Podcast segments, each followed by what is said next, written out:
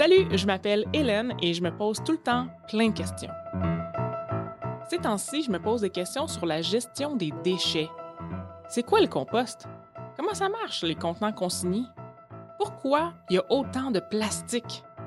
Ben, je vais répondre à ces questions-là. Vous écoutez Hélène et les déchets. Production originale de Savoir Média grâce à la contribution financière de Éco-Entreprise Québec. L'autre jour, au bureau, j'ai dit que je prenais bien soin de mettre toutes les matières organiques possibles dans mon bac brun, sauf mes cheveux qui sont pris dans le drain de ma douche. Eux, je les roule en tapon puis je les jette dans la poubelle de ma salle de bain.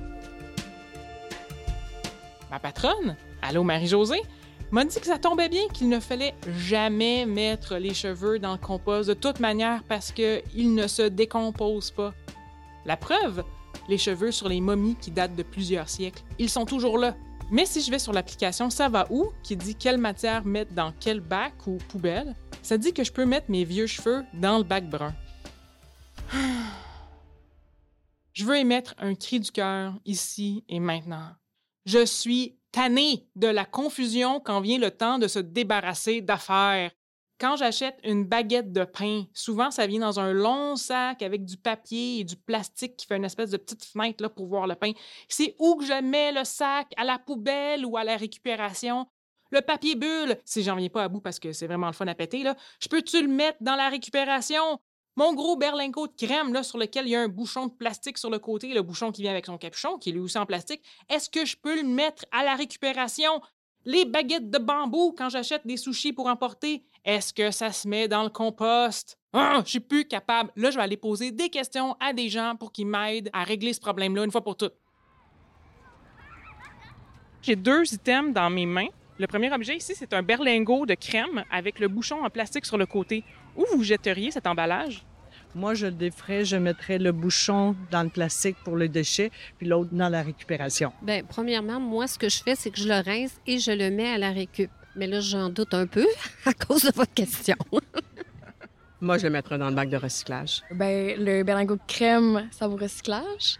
Et des baguettes de bambou pour manger, genre des sushis? Je les mettrais à la récup, mais je suis pas certaine si ça va à la récup. Moi, les baguettes, je les aurais gardées. Mais si je devrais les jeter au compost, peut-être, parce que c'est du bois. Je pense que ça va dans le compost, les baguettes.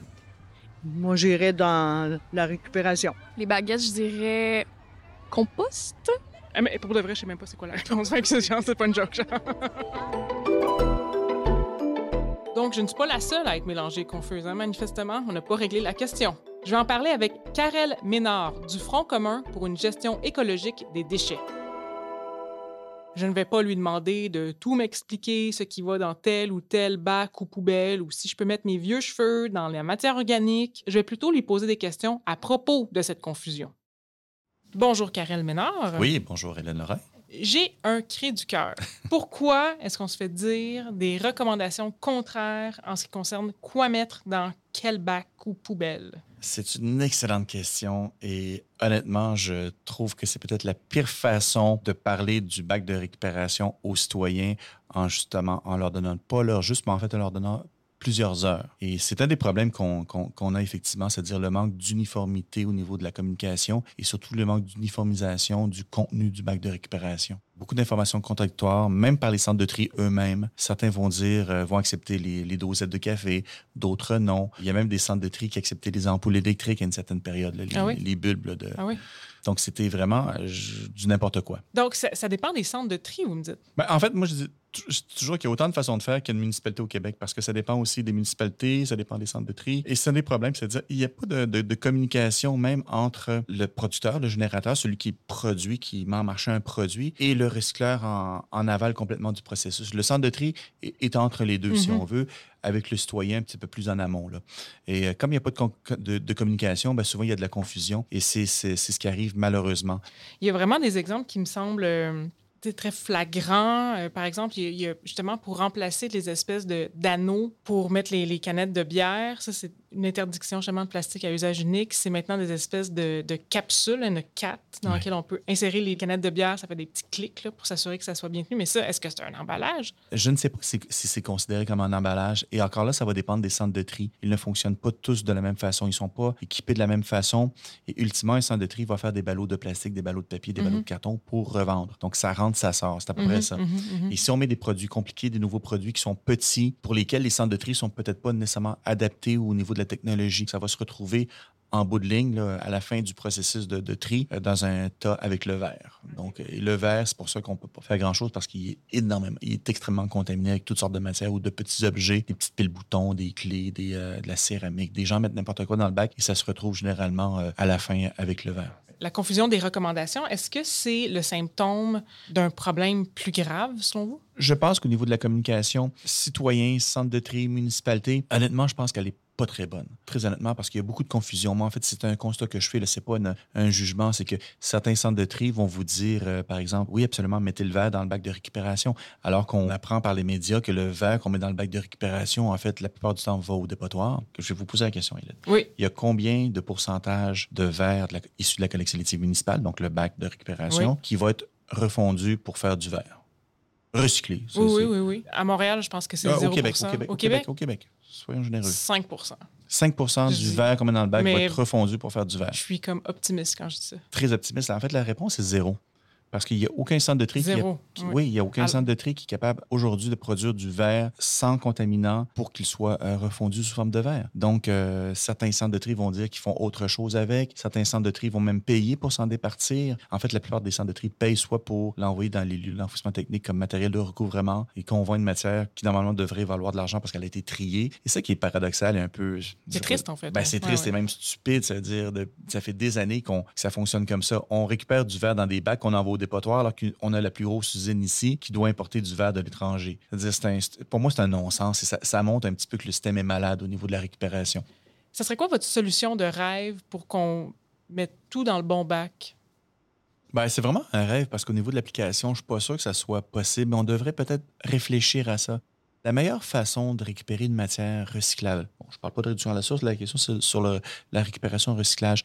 En fait, c'est de la récupérer dans un flux dédié, c'est un, un terme technique, mais sans autre matière. Mhm, mhm. Parce qu'autrement, on va être obligé de la décontaminer, la, la, dé- la trier. Ça coûte de l'argent, il y a des sous. C'est pas la meilleure façon et la matière perd de la valeur. Même si c'est pas des tonnes, c'est pas la bonne façon. Donc, peut-être le plus possible. La consigne est un excellent exemple. On récupère De flux dédié, genre. ben, le flux dédié. Donc, on peut Mhm. récupérer des contenants de plastique, euh, de métal, de verre dédiés. C'est-à-dire, c'est un canal de récupération uniquement Unique. pour la matière ou le contenant si on veut faire de la réutilisation. Autrement, euh, c'est au niveau de la conception des, des, des- des biens aussi, parce qu'on parle toujours de la récupération à la maison et ainsi de suite. Mhm. Le consommateur, lui, génère environ pour, grosso modo, des matières résiduelles au Québec, environ 30-35 des Mhm, matières. mhm, Le reste, c'est l'industrie. mhm. Donc ça, c'est le gros oubli dans le discours. Mm. Moi, je suis pas responsable des produits qu'on met sur le marché. Si on met un contenant qui est pas recyclable parce qu'il est multicouche, multimatière, puis que le centre de tri, lui, c'est un aria parce que ses équipements sont pas prévus pour gérer ça, il y a un problème là. Donc, j'ai beau le mettre dans le bac parce que c'est un contenant, je suis pas la cause de ça. La Mhm. cause, c'est le producteur. Donc, on, devrait- on devrait peut-être forcer les producteurs ou les inciter très fortement,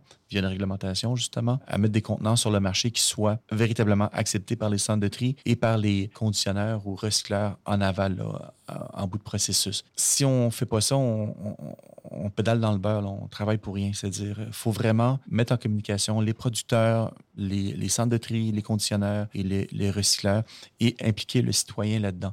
Parce que le citoyen, c'est un peu la clé de voûte là, de, de tous les Mhm, systèmes de mhm. récupération.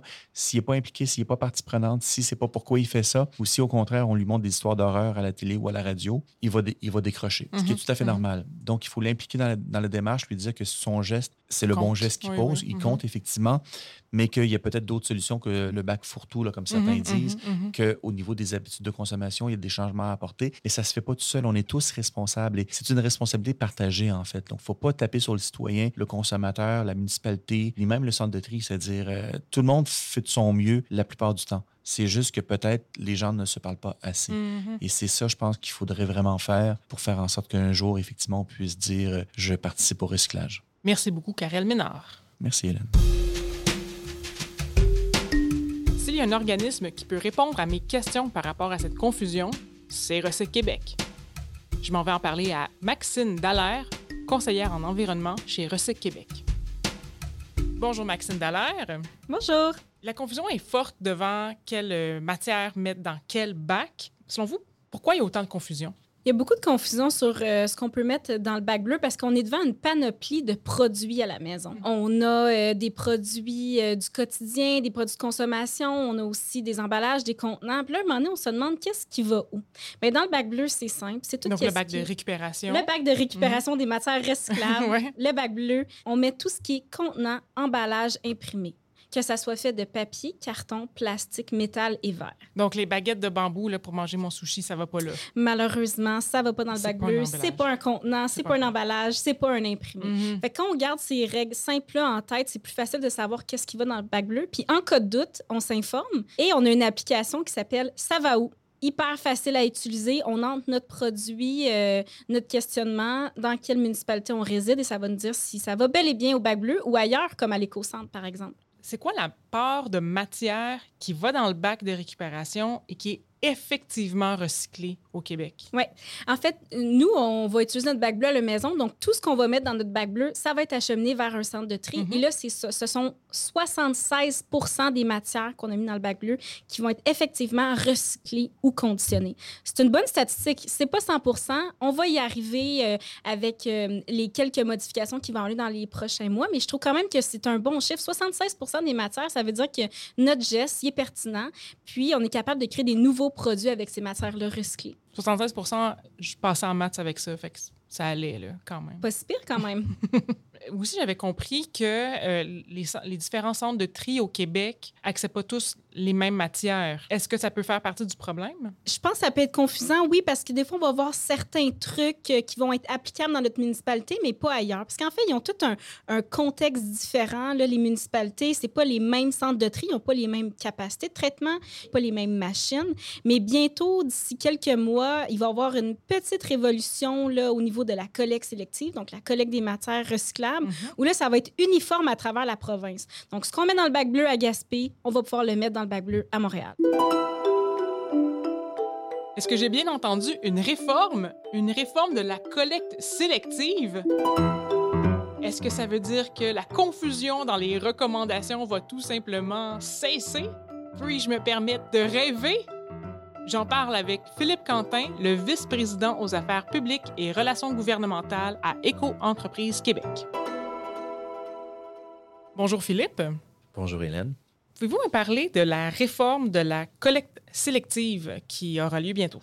Oui, bien, Éco-entreprise Québec, l'organisme pour lequel je travaille, on a été euh, nommé organisme de gestion désigné en octobre 2022, donc par Recyc Québec, au nom du gouvernement du Québec, dans le cadre de la réforme de la collecte sélective qui amène la responsabilité élargie des producteurs comme la base de cette réforme-là. Euh, donc, on va devenir le, donneur d'ordre, le, gestionnaire intégré, le chef d'orchestre pour ce nouveau euh, système-là. En fait, les, municipalités vont continuer de faire leur travail et vont être présentes sur le terrain pour être des partenaires de services pour la collecte, pour le transport, pour le service de première ligne avec nous. Plutôt que ce soit les municipalités qui s'occupent de donner les contrats au centre de tri, on va aussi être les personnes qui allons donner les contrats au centre de tri. Puis on va également être propriétaire de la matière. Donc, plutôt que les tri vendent ensuite des matières aux recycleurs, on va nous-mêmes avoir les ententes directes avec les recycleurs. Puis en plus, on va s'occuper de tout ce qui est la communication aux citoyens, qui inclut aussi l'information, la sensibilisation, l'éducation au niveau euh, québécois, qui couvre vraiment l'entièreté de la chaîne de valeur, qui inclut la traçabilité aussi des matières qu'on va aller porter jusqu'au recycleur. Bien, ça n'existe pas en ce moment euh, au Québec. Donc, de pouvoir faire cette intégration-là, c'est une belle opportunité. Puis c'est vraiment ça, là, un peu, en quelques mots, le nouveau rôle qu'on va avoir chez Entreprise Québec. Est-ce que la réforme va aborder le problème pour les utilisateurs de ne pas savoir exactement quoi mettre dans quel bac? Oui, tellement. Ça va être, le- je pense que c'est le point le plus, le point euh, fort probablement pour les citoyens. C'est la- en fait, on va avoir une seule liste de matières acceptées pour tout le Québec. Donc ça, c'est vraiment une bonne nouvelle. Puis c'est un levier qu'on peut faire parce que comme on est justement le chef d'orchestre de, ce système-là, on va pouvoir euh, arriver avec des spécificités pour les centres de tri. Donc les centres de tri vont aller avec nos exigences, euh, ce qui fait qu'on va être en mesure d'avoir une liste qui est harmonisée à travers la province. Ce qui fait souvent qu'on on n'a pas la même liste acceptée d'une municipalité à l'autre. Souvent parce qu'on fait affaire avec des centres de tri différents qui ont des équipements puis des technologies différentes.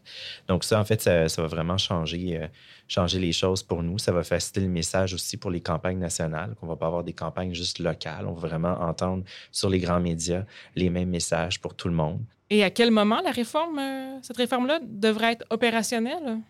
Bien, en fait, c'est tout un processus qui est déjà en cours, Ah. mais va vraiment être opérationnel pleinement à travers le Québec à partir du 1er janvier 2025. Ça va arriver quand même assez vite. Est-ce que vous pouvez me parler de, solutions concrètes euh, que vous allez mettre en place, que vous pensez mettre en place pour réduire la confusion par rapport aux recommandations? Ben oui, ben en fait, euh, je vous donne un exemple, euh, en ce moment, euh, si vous voulez savoir qu'est-ce que vous devez mettre dans votre bac, il n'y a pas vraiment de publicité qui passe sur les grands réseaux comme TVA ou même sur la presse.ca. Ce pas des campagnes non plus sur Facebook, outre celles qu'on a au niveau de notre municipalité. À partir du moment où est-ce qu'on est pour le Québec au complet, qu'on a un système pan-québécois, c'est sûr que l'information qu'on va donner va être la bonne parce qu'il va en avoir une seule qui va s'appliquer à l'entièreté de la province.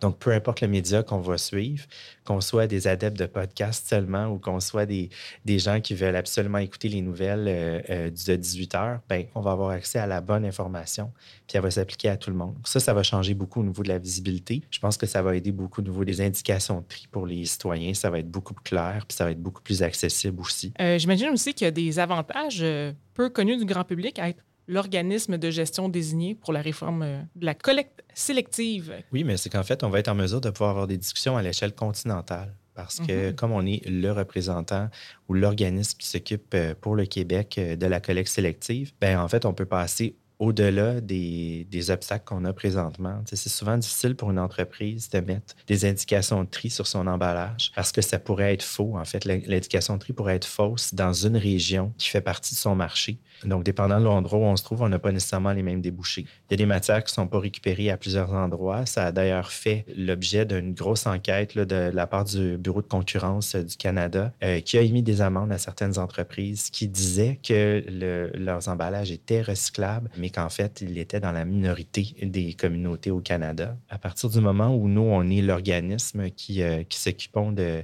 de la collecte sélective au Québec, ben, on peut entrer en communication avec euh, nos organismes pairs au Canada, anglais, aux États-Unis, euh, pour pouvoir aller chercher avoir des consignes de tri qui vont être les plus claires possibles, euh, qui vont être harmonisées aussi avec le reste euh, de l'Amérique du Nord. On a quand même la chance au Canada d'avoir des emballages qui sont bilingues. Donc, déjà d'avance, on a un peu plus de place sur nos emballages que dans d'autres endroits au, Canada. Puis, donc, on a déjà besoin de faire un emballage spécifique pour, pour nous au Canada. Donc, ça fait en sorte qu'on peut avoir une indication de tri qui va être vraiment, qui va correspondre à la réalité canadienne. Dans l'épisode, je voulais pas faire un catalogue de ce qui va et ce qui va pas dans la poubelle, dans le bac de récupération, dans le bac de matière organique. Je voulais savoir pourquoi il y a autant de confusion et les impacts de cette confusion. Et aussi, je voulais savoir si je peux mettre mes vieux cheveux dans mon bac de compost. Et oui, après vérification minutieuse, je peux le faire parce qu'ils ne sont pas teints ou traités chimiquement. Voici donc ce que je retiens en moins de trois minutes. J'ai l'impression qu'on est ici devant un cas de perspective. Voulez-vous savoir ce qui ne va pas bien et travailler à améliorer ça, ou voulez-vous mettre l'accent sur ce qui va bien et continuer à mettre les efforts là-dessus? En tout cas, c'est ce qui ressort de mes entretiens avec Karel et Maxine. Parlons tout d'abord de la confusion autour de ce qui est à mettre dans quel bac. Elle est là, elle existe, c'est indéniable. Cette confusion ferait en sorte qu'on récupère trop, qu'on récupère n'importe quoi et conséquemment, la collecte sélective, en ce moment au Québec du moins, pourrait mieux fonctionner. Mais en même temps, cette confusion ne serait pas nécessairement un obstacle. On a quand même le réflexe de mettre des matières recyclables dans le bac de récupération. Les chiffres de Recyc Québec sont là. 97% de la population du Québec sépare ce qu'elle pense être recyclable du reste des déchets et 62% des matières recyclables qu'on a à la maison sont effectivement mises dans le bac de récupération. Le trois quarts des matières reçues dans les centres de tri vont à des recycleurs ou des conditionneurs. Ce sont des chiffres acceptables qui n'indiquent certainement pas une faillite du système mais qui peuvent être améliorés, on s'entend. Ben, pour s'améliorer, on peut se munir d'un aide-mémoire qu'on colle sur notre frigo ou encore, euh, dès qu'on se pose des questions, on peut aller consulter l'application Ça où, développée par Recyc Québec. Et, et, et, et, et, il y a quand même de l'espoir. Je parle de la réforme de la collecte sélective qui sera mise en branle prochainement. Les recommandations sur quoi mettre dans le bac de récupération seront harmonisées, pouvez-vous imaginer, partout au Québec. Et oui, partout au Québec, les mêmes matières seront acceptées. Et on va savoir ce qui va advenir de nos matières récupérées et triées parce qu'il y aura de la traçabilité, des cibles à atteindre et des comptes à rendre. Quel bonheur! J'ai vraiment hâte de voir ça à l'œuvre.